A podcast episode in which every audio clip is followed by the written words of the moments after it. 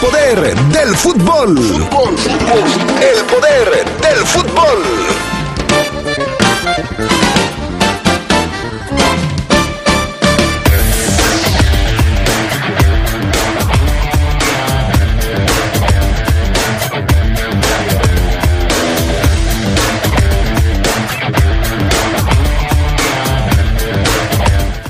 Esta tarde en el poder del fútbol, un frente a frente entre Pedro Aquino e Iván Rodríguez. ¿Quién es el mejor en la posición? ¿Quién debe jugar en el equipo de, Nacho Ambriz? Terminó la jornada número 10 de la Liga MX con el empate entre Pachuca y Monterrey. La Fiera, la Fiera, el León, se mantiene en el tercer sitio de la tabla. En temas del fútbol internacional, regresa la Copa Libertadores luego de seis meses en medio de reclamos. Esto y mucho más tendremos esta tarde en el poder del fútbol a través de la poderosa.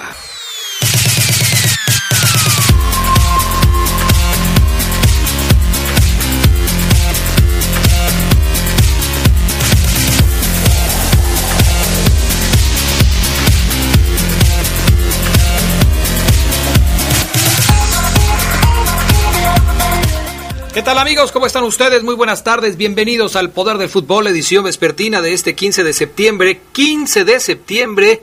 Hoy hay noche de grito, pero con las debidas precauciones.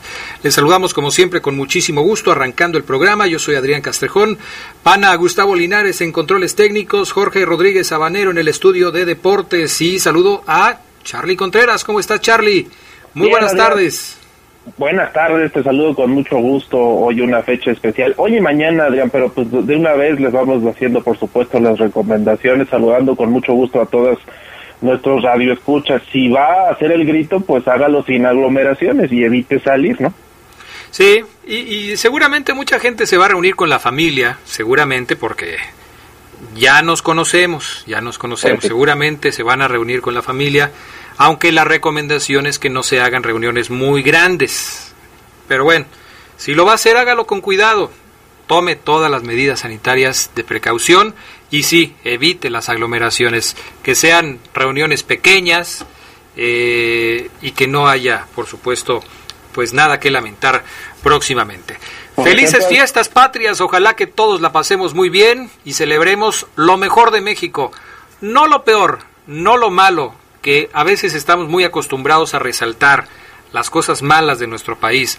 Hay que hablar de lo bueno, hay que destacar las cosas bellas que tiene nuestro México, las personas, la comida, la, las tradiciones, las costumbres, los valores de los mexicanos. Hay muchas cosas que celebrar de México, por eso nuestro país es una de las grandes naciones de este planeta. Charlie. Sí, la cultura mexicana, Adrián, es, este, siempre tiene cosas que celebrar y eso es lo que conmemoramos también hoy, ¿no? Hoy y mañana. La buena noticia es que no va a tener que ir a las aglomeraciones que se hacen tradicionalmente del grito, porque no va a haber esas celebraciones, ni se pare en el centro de la ciudad porque no va a haber prácticamente nada. Mejor celébrelo en su casa, en privado, protegiendo pues a sus seres queridos y a usted. Definitivamente. Perfecto. Pues ahí está entonces la invitación para que celebremos a México, celebremos a nuestra patria, resaltemos lo mejor que tenemos los mexicanos. Vámonos con las breves del fútbol internacional. El español Ansu Fati del Barcelona, los brasileños Vinicius y Rodrigo Goes del Real Madrid, el canadiense Alfonso Davis del Bayern Múnich y el noruego Erling Haaland del Borussia Dortmund figuran en la lista de los 40 finalistas al premio Golden Boy al mejor jugador sub-21 del año. El diario turinés Tuttosport, que otorga este premio desde 2003, redujo de 60 a solo 40 la lista de los jóvenes talentos que buscan suceder al portugués Joao Félix que lo ganó en 2019. El premio de este año se entregará en una ceremonia prevista en diciembre en Turín de manera compatible con la pandemia. El Genk de Bélgica, donde milita Gerardo Arteaga, se quedó sin entrenador luego de destituir al alemán Hans Wolf. De momento, Domenico Olivieri tomará las riendas de forma interina. El Genk perdió 5-2 ante el Bershot y está en el fondo de la Jupiler League de su país. El mexicano suma poco más de 90 minutos con el equipo y luego de disputar el más reciente compromiso, por lo que ahora deberá ganarse la confianza de un nuevo cuerpo técnico. El colombiano Jason Lucumí se ha convertido en el primer fichaje del Elche que dirige el argentino Jorge El Negro Almirón en su retorno a la primera división del fútbol de España. Lucumí fue presentado al estilo del popular videojuego Among Us, luego de jugar con el Querétaro y Tigres en México. Además de ser internacional sub-20 por su país, Elche jugará este fin de semana por el trofeo Joan Gamper ante el equipo del Barcelona. El Chelsea, que únicamente contó con dos de sus fichajes más sonados y costosos, inició con el pie derecho su paso en la Premier League al vencer 3-1 al Brighton. Timo Werner y Kai Havertz no se hicieron sentir en el marcador y los tantos del Chelsea llegaron por conducto de Jorginho, Rhys James y Kurt Zuma. Werner generó un penal que convirtió Jorginho a los 21 minutos. Los Blues cerraron la primera jornada de la Premier League en la tercera posición. El Real Madrid se prepara para su primer partido de la Liga Española sin contar con Garrett Bale y con Eden Hazard, que no fueron llamados para el partido de preparación contra el Getafe previo a su juego inaugural de la Liga el domingo frente a la Real Sociedad.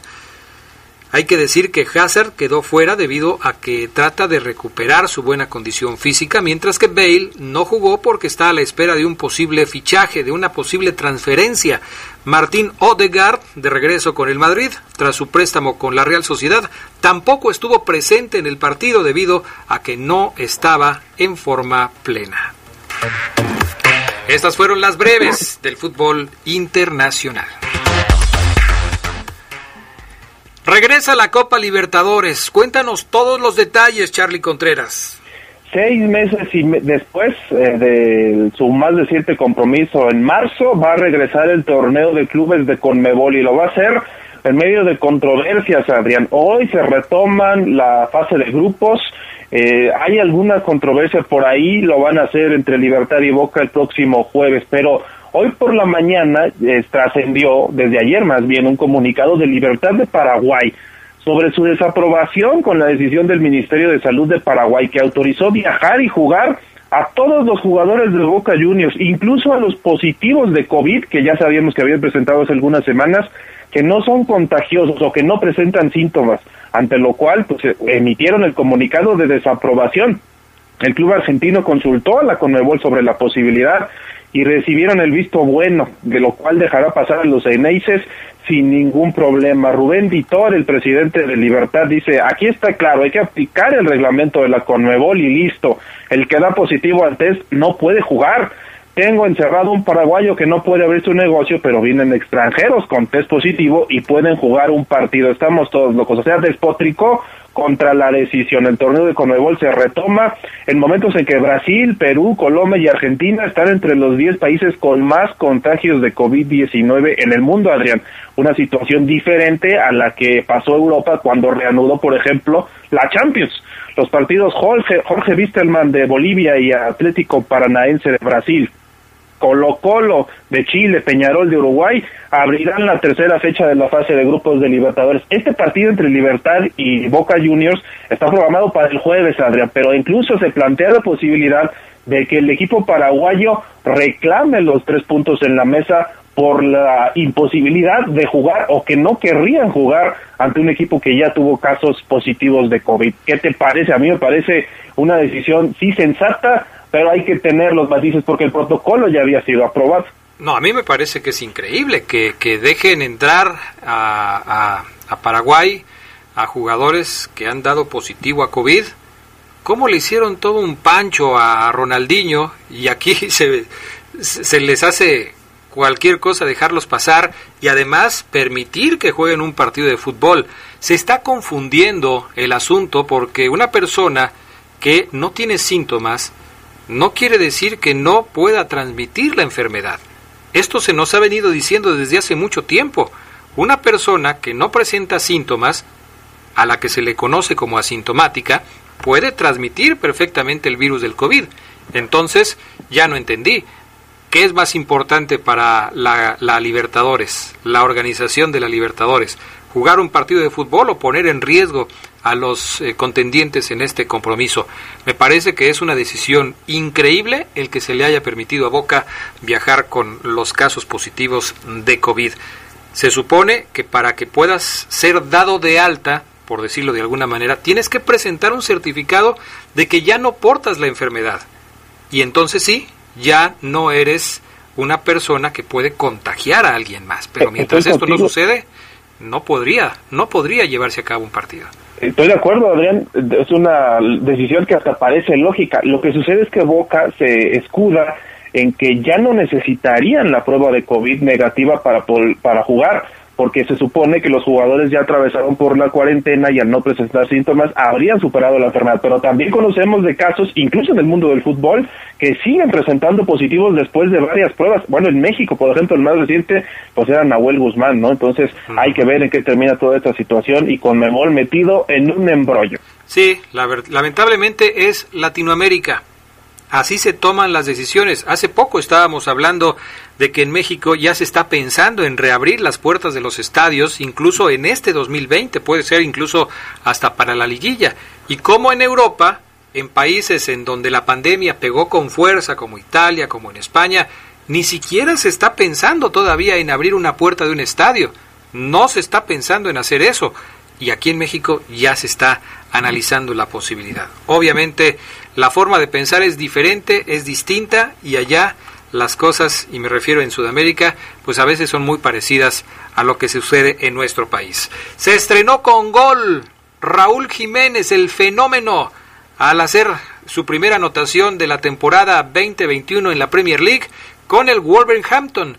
Su equipo derrotó 2 por 0 al Sheffield United. Raúl Jiménez, que terminó con 17 goles en la Premier la campaña pasada, abrió el marcador con un potente disparo tras su pase cruzado de Daniel Podense para poner adelante a los visitantes a los tres minutos de acción. Así es que inició con el pie derecho Raúl Jiménez en la Premier League, Charlie Contreras. Sí, Jiménez, que sabemos que está encendido todavía. Esta es una buena noticia, lo decíamos desde ayer, que esté en buen momento, incluso después de la pretemporada, ¿no? Porque muchos decían que les podía afectar, incluso por el tema físico. No, Jiménez empezando bien esta liga, más allá de todo lo que se pudo haber dicho de que dejaba al equipo, él está concentrado con el Wolverhampton. Vamos a pausa, regresamos enseguida con más del poder del fútbol a través de la poderosa. Un día como hoy, pero de 1913, fundó el gremio de Porto Alegre, club brasileño, campeón del mundo en 1983 y dos veces campeón de la Copa Libertadores. Por este club han pasado figuras de la talla de Ronaldinho, Edu Vargas, E. Roberto y Milton Queiroz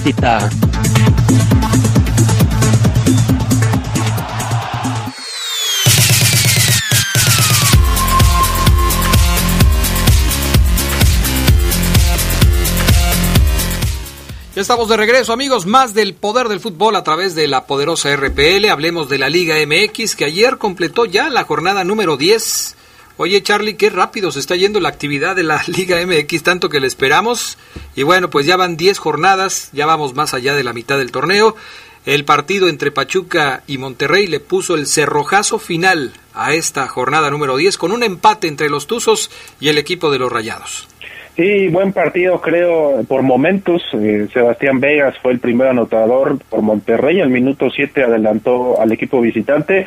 Y e Ismael Sosa al 84, cerca del final, le da, le arrebata ese punto a Rayados. No sé quién se va más tranquilo, si Pachuca porque dejó ir eh, más bien porque rescató este punto o Monterrey porque también de visita. El caso es que quizá los obligados eran los Tuzos, pero Sosa al 84 un partido que no estuvo exento de polémicas, Adrián, sobre todo con la expulsión de Akeloba al 45 una entrada que muchos decían no era para tarjeta roja, al final eh, Santander, este polémico árbitro, árbitro central, lo hizo así, con una, revisando la jugada en el bar incluso. Hay quien decía que no llevaba la intención, Adrián. Sin embargo, yo creo que ya cuando revisas el reglamento, pues evidentemente ya no dice la palabra intención. La entrada es fuerte, temeraria, eh, yo creo que tiene, digamos, elementos para sancionarlo de esa forma, aunque seguramente Rayados puede apelar la decisión. También Pachuca se quedó con 10 por la expulsión de Rodrigo Salinas al 71. Esta decisión sí me parece más congruente, ¿no? Con su arbitraje, así fue una entrada directo entre el pie y el tobillo.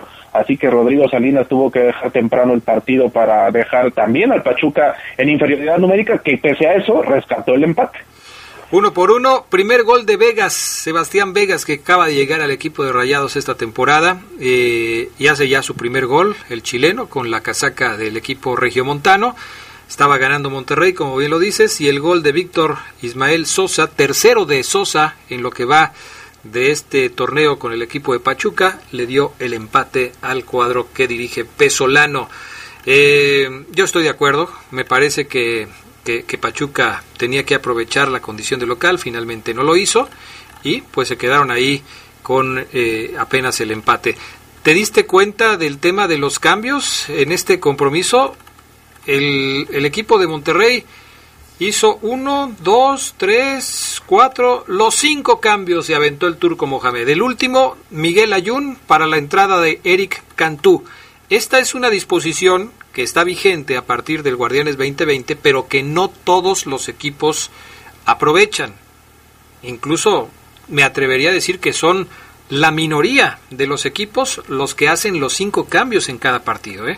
Pero sabes, aquí creo que se debe, Adrián, a que los entrenadores quizá no están tan acostumbrados a hacer eh, tantos cambios en tres pausas que tienen para hacerlo sí creo que aquí Mohamed aprovecha pues el grueso de su plantel, es una de las mejores plantillas del fútbol mexicano, al menos en número, yo creo que también en calidad, aunque no lo han demostrado tanto este torneo, y pues para eso le sirve, ¿no? Tener esta ventana de oportunidades, hacer cinco cambios, también evitando la sobreactividad o sobrecarga muscular, sobre todo en tus jugadores, y Pachuca nada más hizo cuatro. La mayoría de los entrenadores sí creo que lo hacen por ese tema, el que no están tan habituados y que no quieren quizá cometer eh, errores a la hora de decidir o de tener que ingresar a un jugador que a lo mejor no ha tenido tanta actividad. Bueno, el, próximo, el próximo fin de semana, la jornada número 11 va a tener por lo menos dos partidos muy interesantes. Ya hemos debatido incluso sobre cuál es el partido más atractivo de la jornada número 11 para muchos el Pumas contra León será el partido más atractivo. Yo yo creo que será el partido más interesante de esta jornada, el Pumas contra León, pero no nos olvidemos, Charlie, que este fin de semana hay clásico en nuestro país. Será, tengo entendido, el primer clásico que se juega sin público en la historia. Sí, un dato no menor, Adrián. Eso también va a ser marcado y creo que es una buena oportunidad, Adrián, para todo lo que tiene que ver con la difusión del partido, sobre todo en redes, ¿eh? porque hemos tenido, muchos se preguntan si ha venido eh, disminuyendo la efusividad por el clásico todo lo que tiene que ver con la pasión alrededor del partido, pero yo creo que ahí ahí se va a trasladar este año todo lo que va a tener que ver con la experiencia de una América Chivas en el Azteca sin gente, cosa rarísima, eh, una Azteca que en otra, yo creo que incluso como vinieran los equipos, después de tanto tiempo, si se hubiera podido permitir el ingreso de público, se hubiera llenado, ¿eh? y, y yo no tengo la menor duda de que podemos ver también la respuesta de la gente en cuanto se reabran los estadios, también vamos a ver llenos en varios de ellos. Y sí, este clásico con momentos diferentes, quizá en lo futbolístico, Adrián, tú me preguntabas quién llega mejor, yo sigo insistiendo que Chivas. Chivas, por los últimos resultados, ¿no? En el América ese empate frente a Toluca debe haberlos dejado con un mal sabor de boca. Incluso el Piojo Herrera se ha referido al calendario de juegos del conjunto americanista y se ha mostrado muy enojado porque dice que a quién se le ocurre programarle tres clásicos seguidos a, algún equipo y menos al América, por supuesto, imagínate. Y, las declaraciones de Miguel Herrera no le deben haber caído muy bien a la gente de los otros equipos porque en el tono que dice las cosas Miguel Herrera, pues yo creo que hay varios molestos. Por ejemplo, dice dice Miguel Herrera, América tiene un clásico nacional que es contra las Chivas. Tiene el clásico capitalino contra los Pumas. Y luego tiene el clásico joven contra el Cruz Azul. Pero, pues el, el, el, equipo de Chivas tiene dos clásicos, uno contra el América y otro contra el Atlas. Pumas nada más tiene un clásico que es contra el América y Cruz Azul tiene un solo clásico que es contra el América. Claro que a nosotros nos perjudica porque si un entrenador del América pierde un clásico, pues se encienden las alarmas e incluso pueden despedir a un técnico como ya le sucedió a Ricardo Antonio Lavolpe cuando le metieron cinco goles las Chivas. ¿Crees que tenga razón el Pío Herrera en este en este reclamo, en este eh, en esta declaración que hace porque no le gustó el calendario del América? No, Adrián, porque cuando se ponen a hacerlo, pues evidentemente lo que busca la liga es tener partidos atractivos en este tipo, a estas alturas del torneo. Incluso no es la primera vez que pasa. Ya ha sucedido que América enfrente a Chivas, a Cruz Azul y a Pumas. Ah, tengo el dato aquí, 68-69 y ahora en 2020. En otras ocasiones América ha sacado puntos, yo creo que es más por el tema futbolístico, no le gusta a Miguel Herrera que su equipo pueda tener que llegue así jugando como lo está haciendo porque lo ha criticado él mismo. Eso sí creo que ha tenido autocrítica en los últimos partidos porque las Águilas no han jugado bien. Ahora, eh, el tema de los calendarios siempre ha estado ahí, los otros entrenadores también lo han criticado y Miguel Herrera ahora alza la voz teniendo en cuenta que eh, pues para él se le considera, se le hace injusto, pero también hay que decir que va a haber fecha fija, o sea que va a tener una semana de descanso para dentro de dos fechas todavía. Pues a ver qué es lo que sucede en estos tres partidos. Eh, el América quizás no está jugando bien, pero los resultados de alguna manera avalan el trabajo de Miguel Herrera porque tiene a las Águilas metidos en la, metidas en la parte alta de la tabla de posiciones, cuarto lugar, a dos puntos de líder que es Pumas y con toda tranquilidad el Piojo puede decir, bueno, pues a mí no me gusta mucho cómo está jugando el equipo, pero pues tengo seis triunfos, los mismos que tiene el líder de la competencia que es Pumas. Tengo seis triunfos, uno menos que el que más ha ganado en este torneo que es Cruz Azul. Tengo 20 puntos, dos menos que Cruz Azul y que Pumas, que son los que van marcando la pauta. Es decir, el Piojo Herrera se puede defender como, va, como, como gato boca arriba de las críticas que le puedan hacer porque su equipo no está demostrando en la cancha lo que sus seguidores quieren eh, quieren ver en el terreno de juego. Adrián, ya en clásicos oficiales lo veíamos en el torneo de pretemporada, perdió con dos, le metieron ocho goles. ¿Cómo se le vinieron en contra las críticas? Ahora en clásicos oficiales es una situación que hay que poner mucha atención porque en una de esas ya no es solamente un jalón de orejas del dueño del equipo. ¿eh? El asunto es que el América tiene problemas, eh, no solamente eh, en este en este tipo de cuestiones con lo del Piojo Herrera, sino que también Roger Martínez podría perderse el clásico nacional, el, equipo americanista no podría contar con el jugador eh, colombiano y Federico Viñas todavía es duda para el partido. Chivas, por su parte, tiene cuatro años sin ganar un clásico en la cancha del Estadio Azteca, lo que habla de que el partido tiene por un lado y por el otro cuestiones que son interesantes y que habrá que seguir ahí a detalle para ver qué es lo que sucede, ¿no? Oye, qué mal que Roger esté lesionado, pero qué bueno para muchos que no va a jugar como lo viene como lo viene haciendo, la verdad es que ni se va a notar su, su ausencia, el colombiano que tiene momentos contadísimos con los dedos de una mano buenos en el equipo, ¿eh? Tiene una lesión en el tobillo y dicen que no se va a alcanzar a recuperar para el partido contra el equipo de las Chivas. El caso de Federico Viñas supongo que preocupa más, ¿no? Sí, ese evidentemente sería la baja en la delantera, la baja más importante en la delantera. Tiene a Henry Martín, que es el otro goleador del equipo, pero sin Viñas, la verdad es que ha batallado mucho el Yucateco. La última vez que el Guadalajara le ganó a las Águilas del América en la cancha del Estadio Azteca fue en el 2016.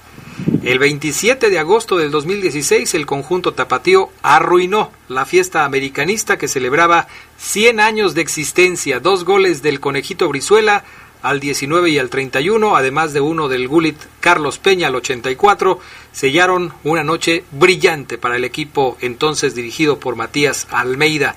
Pero desde entonces Chivas volvió seis veces al Azteca y solamente empató en tres ocasiones y perdió en tres más. No le ha vuelto a ganar el América a las Chivas, eh, perdón, el, las Chivas al América en el Azteca, si lo ponemos desde otro punto de vista, desde que Almeida los dirigía.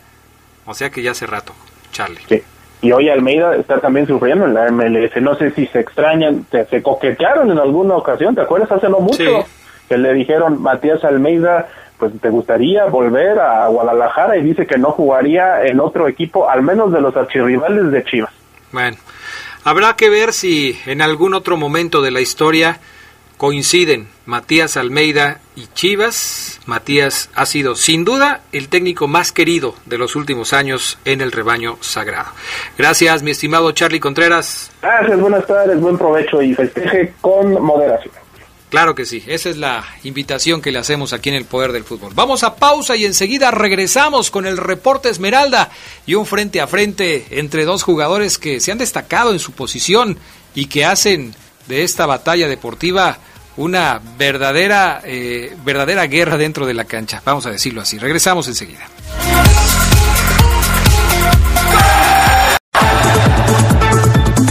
Un día como hoy, pero de 1991, debutó como director técnico Ricardo Ferretti al frente de los Pumas. El Tuca ganó su primer encuentro por 3-1 contra las Cobras de Ciudad Juárez en Ciudad Universitaria. Desde ese día hasta la fecha ha dirigido más de 1.300 juegos y ha ganado 7 títulos de liga.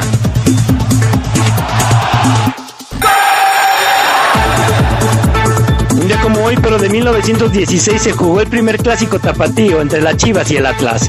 El resultado fue de 0-0 en un partido que no terminó por falta de garantías al estallar una tremenda bronca en la que participaron jugadores y familiares.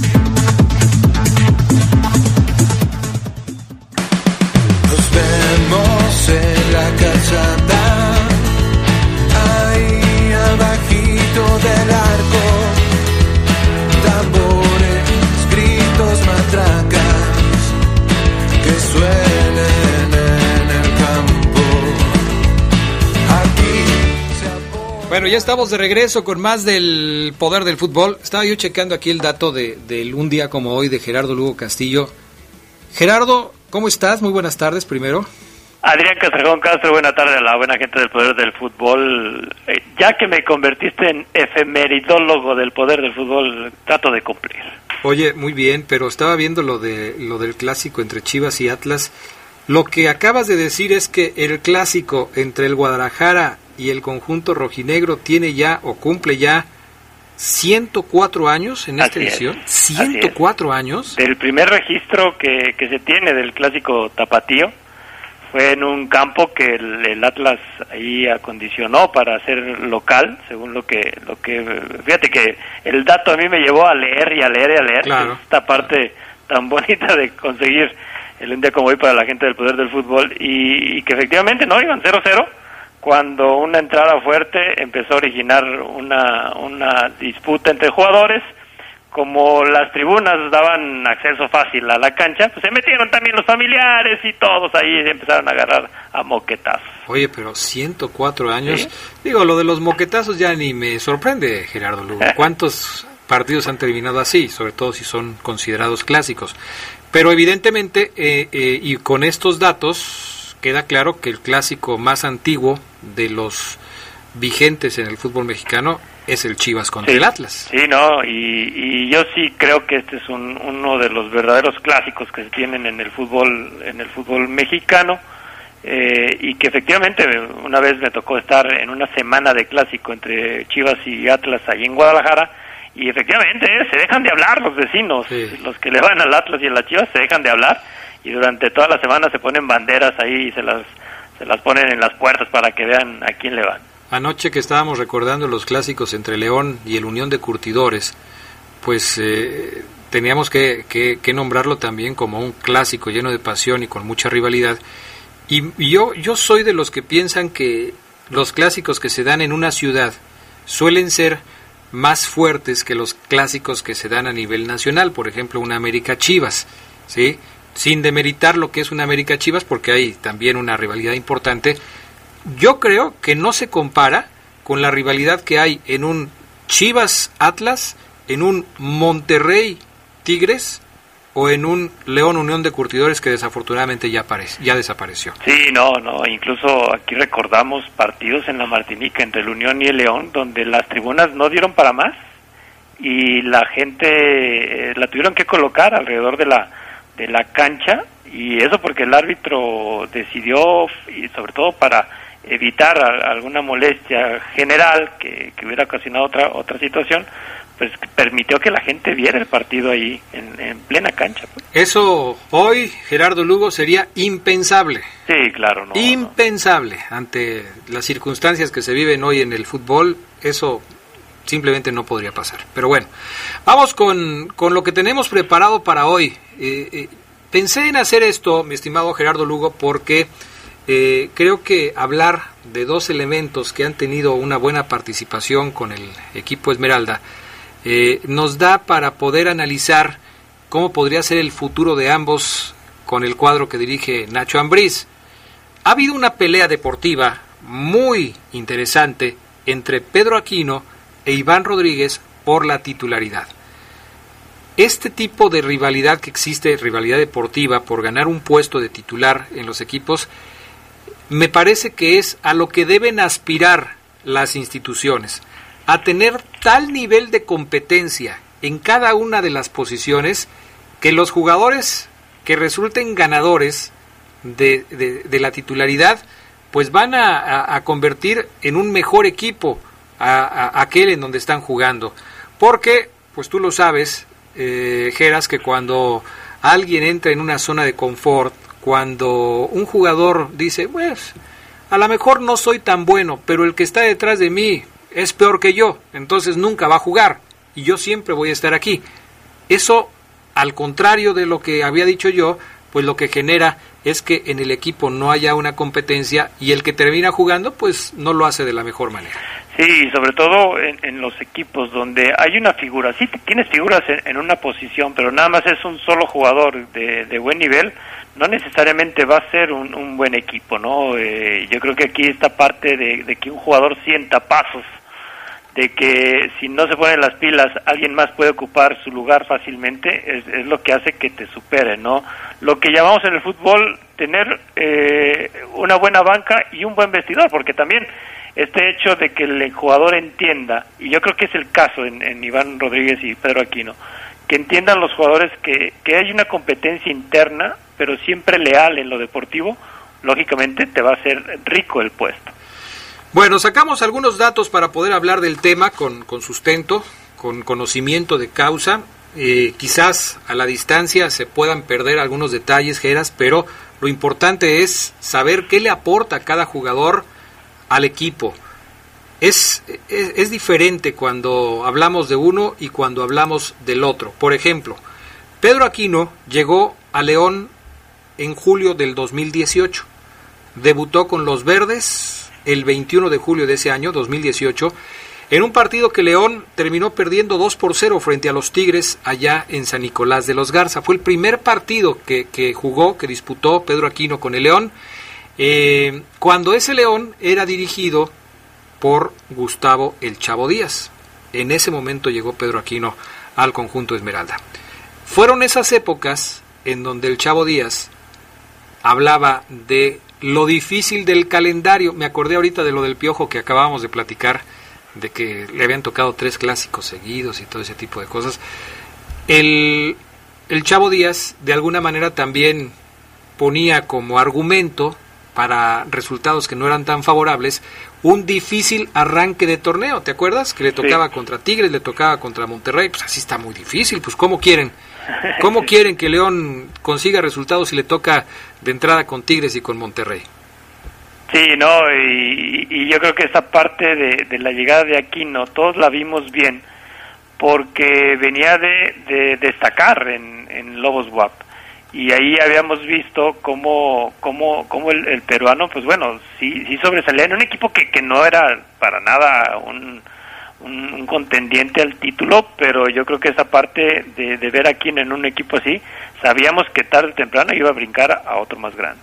Sí, Pedro Aquino llegó a León después de haber jugado la Copa del Mundo en Rusia. Sí. O sea, llegó siendo considerado un elemento mundialista, muy importante, por supuesto, y llegó con, con, con la etiqueta de, titular. O sea, si tú me dices que, que alguien pensaba que Pedro Aquino cuando llegó creía que no iba a ser titular, pues yo no lo consideraría un análisis muy serio, ¿no? Porque, pues a final de cuentas, eh, pues uno sabía que siendo mundialista y además cumpliendo con una buena eh, participación, pues venía para ser titular. Sin embargo, las cosas no le fueron muy bien a Pedro Aquino, empezó a tener problemas eh, de lesiones y todo este tipo de cuestiones, de tal forma que sus actuaciones, sus actuaciones con el equipo no fueron de lo más destacada. El primer torneo con el León, Pedro Aquino disputó 13 partidos. En nueve de ellos fue titular e hizo un gol. Son los números del primer torneo de Pedro Aquino con el equipo de los Esmeraldas. Debutó en una fecha 1 y jugó 13 partidos, nueve de ellos como titular, siendo me parece de lo más destacado que tenía el equipo, sin que se considerara en ese momento que ya la estaba rompiendo con el León.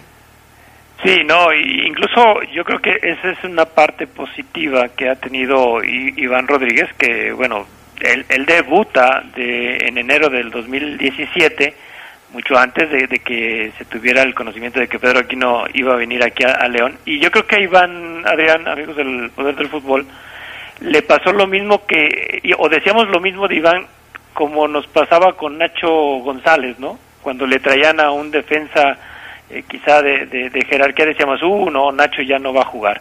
Y con Iván pasó lo mismo, cuando se mencionó, Pedro Aquino va a estar en el León, uh, así le va a ir a Iván, ¿no? A lo mejor ya se va a perder como otros chavos que debutaron y que ya no jugaron y no.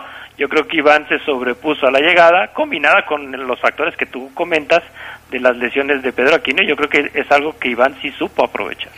Iván Rodríguez debutó, como bien lo señalas, el 7 de enero del 17 en un partido contra Pachuca. El León en ese compromiso perdió cuatro goles a dos. Así fue el resultado. Un partido en donde, pues, la figura del encuentro fue el Chucky Lozano, que hizo triplete, esa vez frente a la Fiera en la cancha del Estadio León. El otro gol lo hizo Franco Jara, pero pues obviamente no le fue bien a este equipo que dirigía el señor Torrente, que después, muy poco tiempo después, se iría del equipo de los Esmeraldas. Clausura 2017, jornada 1. Fíjate lo que son las cosas, lo que es curioso. El primer partido de Pedro Aquino y el primer partido de Iván Rodríguez con el León lo perdieron. ¿Sí? Perdió con Tigres Pedro Aquino, perdió con Pachuca Iván Rodríguez. Y después, pues vinieron los torneos. Ha jugado más torneos eh, Iván Rodríguez con, con el León que Pedro Aquino. Porque como tú ya lo señalaste, pues debutó en el 17. Un año y medio antes de la llegada de Pedro Aquino, Iván Rodríguez ya estaba ahí. En el transcurso de los torneos, cada uno ha ido haciendo sus aportes. El mejor torneo en cuanto a minutos jugados para Pedro Aquino fue la Apertura 2018, en donde jugó 710 minutos y jugó 13 partidos, 9 de ellos como titular. En el Clausura 2020, este que, que, que no se terminó en la primera parte del año, jugó también 710 minutos, pero solamente en 9 juegos y en 8 como titular.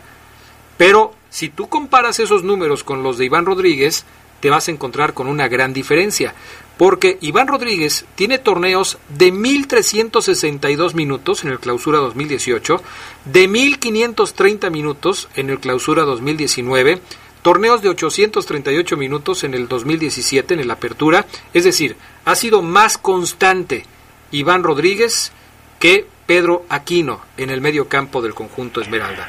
Sin embargo, las cosas cambiaron en este torneo y por eso estamos platicando de este tema aquí en el Poder del Fútbol. Si ustedes, amigos que nos escuchan, tuvieran que tomar la decisión de quién debería jugar en la contención del conjunto Esmeralda, ¿a quién ponían? ¿A Pedro Aquino o Iván Rodríguez?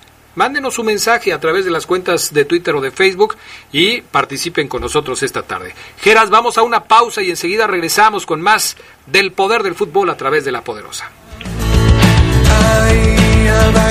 abajito del arco, tambores, gritos,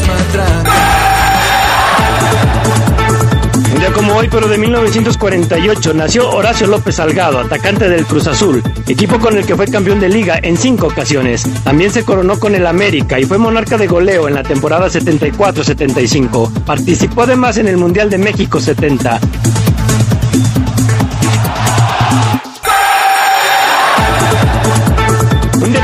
Clausura de 2012, Raúl Jiménez estrenó como goleador en la primera división en el triunfo de su equipo, el América, de 2-0 ante el Santos. En total fueron 36 goles los que marcó Jiménez como atacante de las Águilas.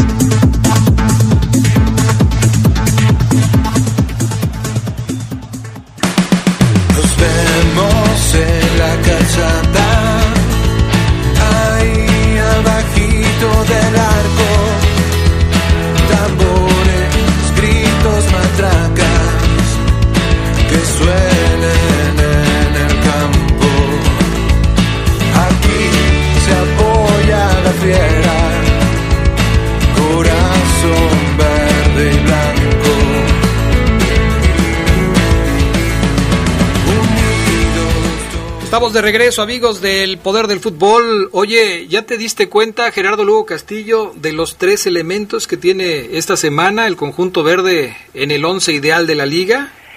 Sí, no, y, y ya ves que me acordé mucho de ti, Adrián, porque vez. tú decías que, que era difícil que la liga pusiera a tres elementos de un solo equipo en el once ideal, y dije, ah, mira, escucharon a Adrián y le dijeron, aquí está. Pa' que veas que sí se puede. Para que veas que sí se puede. Fernando Navarro, Luis Montes y Emanuel Gigliotti. ¿Alguna vez había aparecido el Puma en el once ideal de la liga cuando Sí. jugaba para Toluca? Creo que no, ¿eh? Pues ya, ya. Ya, ya Ya, primero ya superó la cantidad de goles que tenía eh, con Toluca para un torneo. Ya lleva cuatro. Creo que lo máximo que hizo con Toluca fueron tres. Y además ya consiguió llegar al once ideal debido a los criterios que usa la liga, ¿no? Ya ves que a veces no estamos muy de acuerdo Sí. con ellos, pero pues ahí está. Ahora- Luis Montes me parece indiscutible y Fernando Navarro pues cumple otra vez con una buena labor. Ahora, incluso aquí pudiéramos entrar en la polémica si la queremos generar, porque creo yo, y lo mencionábamos, que para nosotros Pedro Aquino había, había tenido un buen partido, ¿no? Y eh, quizás hasta por encima de lo que hizo Fernando Navarro. Tú lo comentabas, es difícil dejar a un lado a un jugador cuando un equipo juega bien, pero yo creo que también aquí no merecía algo más. Pero pues no quites a Fernando Navarro, Sí, quita a Ignacio Rivero, por ejemplo. Pues sí, ¿no? Y que sean cuatro. Y que Ya sean cuatro. Si, si era difícil que estuvieran tres, pues más complicado sería que estuvieran sí. cuatro, ¿no? Pues quita a Rivero, pon a- a- a Aquino y ya con eso tenemos a cuatro jugadores de León ahí, que me parece, eh, digo ya fuera de broma, me parece que, que Aquino lo merecía, ¿no? Lo merecía porque ha hecho un buen trabajo. Por eso estamos hablando hoy de este tema, de Aquino y de, de Iván Rodríguez. Es curioso, Geras, porque eh, en esta batalla por la titularidad, entre ambos equipos, entre ambos jugadores, perdón, entre el peruano Aquino y el mexicano Iván Rodríguez, eh, casi siempre ha sido entre el uno en el lugar del otro o entre el otro en el lugar del primero, porque se lesionan o porque les aplicaron la ley Ambriz en algún momento y, no podían jugar, eh, etcétera. Muy pocas veces han estado ausentes los dos, Iván Rodríguez y Pedro Aquino.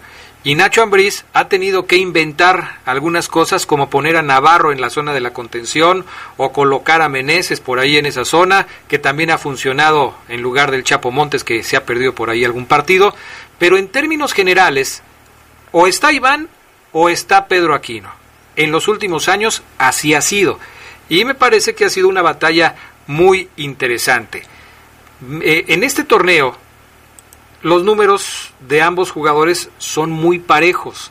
Uno pudiera pensar, no, es que Pedro Aquino ya le, le, pues le va ganando la batalla a Iván Rodríguez con suma facilidad, con mucha claridad, pero no es así, Gerardo Lugo. Iván Rodríguez ha participado en ocho partidos, cinco de ellos de titular, mientras que Pedro Aquino ha participado en nueve partidos, cinco de ellos de titular. Es decir, tienen casi la misma cantidad de minutos, 504 cuan- contra 400 y cachito. O sea, están parejos en la batalla por ser el titular de, eh, de, de esa posición. Iván Rodríguez parece que perdió la batalla con Pedro cuando sufrió la expulsión contra los Bravos de Juárez, porque ahí Pedro ha sido titular indiscutible.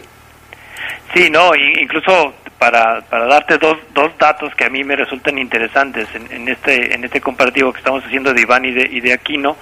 eh, desde que Aquino llegó al, a León en la apertura 2018, ha tenido 39 participaciones en etapa regular Iván Rodríguez, desde esa, desde que llegó Aquino, ha tenido 49 participaciones. Sí, Aquino en el, en el clausura 19, eh, ¿te acuerdas aquella lesión que nada más le hizo jugar durante tres, en tres partidos? Iván sí tuvo esa continuidad en, en, en un torneo donde, eh, fíjate que yo recordando, creo yo, y tomo en cuenta el partido contra Gallos, en la jornada 4 del clausura 19, donde inició todo, todo esto del León que juega bonito, del León que la toca bien, en esa, en esa goleada que le propinó el, el León al, al, Gallos, jugaron Aquino e Iván Rodríguez como contenciones.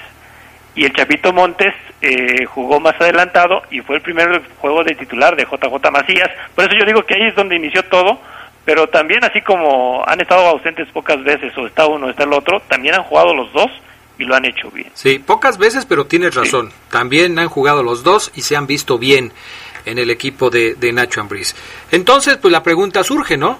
¿Quién debería ser el titular en la zona de la contención junto al Chapo Montes, que me parece que en este momento es indiscutible titular del cuadro de los Esmeraldas? ¿Quién debería estar? ¿Iván Rodríguez o Pedro Aquino? Para ti, Gerardo Lugo, ¿quién debería estar?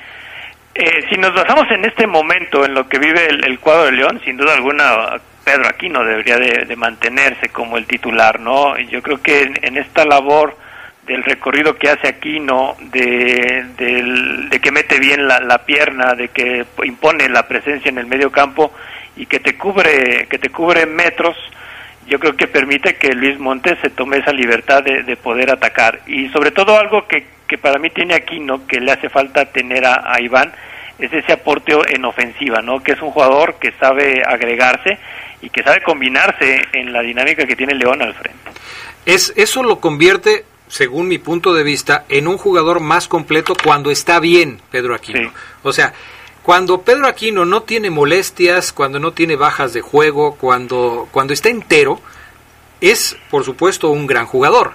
Y además de cumplir con la labor de recuperación, sabe proyectar hacia el frente, se convierte en un atacante más del equipo. Esto es un plus para, para, para la elección de, de Pedro Aquino.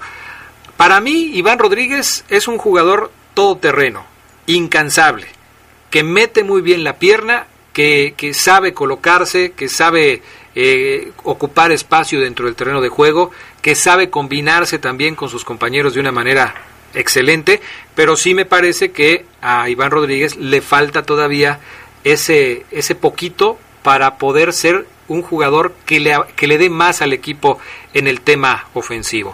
Por eso, a mí me parece que Pedro Aquino, estando al 100%, y si consideramos que, que Iván Rodríguez está también al 100%, eh, pues Pedro Aquino debería ser el titular del equipo de los Esmeraldas. Ahora, algo que es muy importante, Gerardo Lugo, y que casi casi fue con lo que empezamos, es qué equipo no querría tener a dos elementos como Pedro Aquino e Iván Rodríguez en sus filas para que pudieran jugar en el momento que se les necesite. O sea, si tú, por ejemplo, estás ya en una etapa final y de repente dices, ¿sabes qué? Está jugando Pedro Aquino, pero necesito amarrar un resultado o necesito ganar la pelota en el medio campo, quitársela al rival, es muy bueno que pudieras tener a un Iván Rodríguez en lugar de un Pedro Aquino para cumplir con esa función. Y no todos los equipos tienen esa, eh, esa virtud, ¿eh? Sí, no, eh, yo, yo te escuché a la Tota Carvajal decir que en todos los equipos igual el fútbol pudiera eh, evolucionar, pero en todos los equipos siempre va a haber algo que necesiten, un portero y un medio de contención. Y yo Perfecto. creo que aquí, aquí en, en, esta parte el León es rico en, en el medio, en, en la media de recuperación, ¿no? Yo creo que aquí el León gana con Iván en el orden que a veces Pedro Aquino no tiene y que cuando entra Iván sí se nota eh, más el equilibrio, ¿no? Y sobre todo que Pedro Aquino también nos ha acostumbrado, Adrián, a que a veces se aloca, como la patadita que dio en el domingo en Querétaro, yo dije, ya, otra vez va, va a regresar a las andadas, y no, creo que se ha sabido controlar en esta etapa, pero también sabemos que Pedro Aquino eh, eh en esa labor de, ir a todas, también suele salirse de su terreno y es algo que con Iván el León sí gana. Algunos comentarios de la gente sobre lo que estamos platicando, dice Omar Espinosa, para mí Pedro Aquino es quien debe jugar de titular, Rubén Lara dice, lo mejor que le pudo haber pasado a León es que le hayan expulsado a Iván Rodríguez en aquel partido para por fin darse cuenta del nivel de Aquino y banquear a Rodríguez que anda mal, que anda en mal nivel. Esa es eh, la opinión, ese es el punto de vista de algunos de los aficionados que pues se han eh, puesto en contacto con nosotros a través de las redes sociales.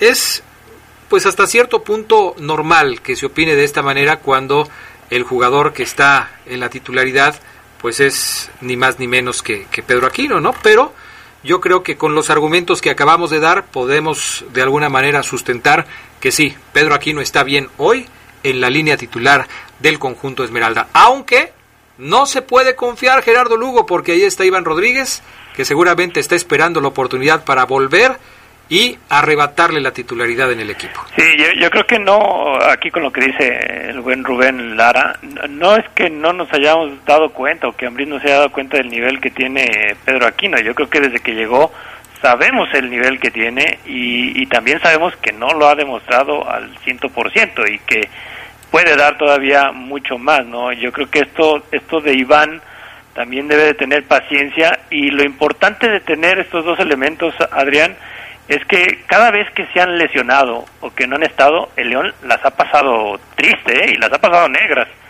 Por, por ello la importancia de tener al menos a uno al 100% y no se diga pues tenerla a los dos listos, pues más.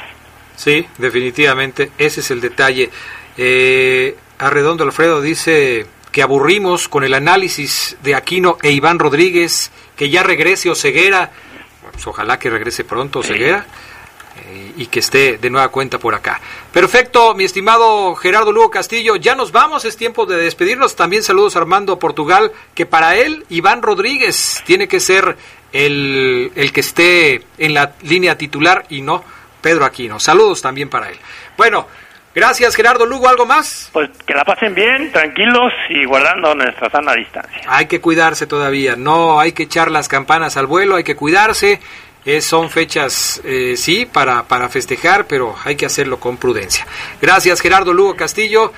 Nos vemos. Saludos. Gracias también al Panita, a Gustavo Linares en los controles técnicos de la cabina máster. Gracias a Jorge Rodríguez Sabanero acá en el estudio de deportes. Yo soy Adrián Castrejón. Buenas tardes, buen provecho y sigan con la poderosa RPL. Orgullosos de nuestra tierra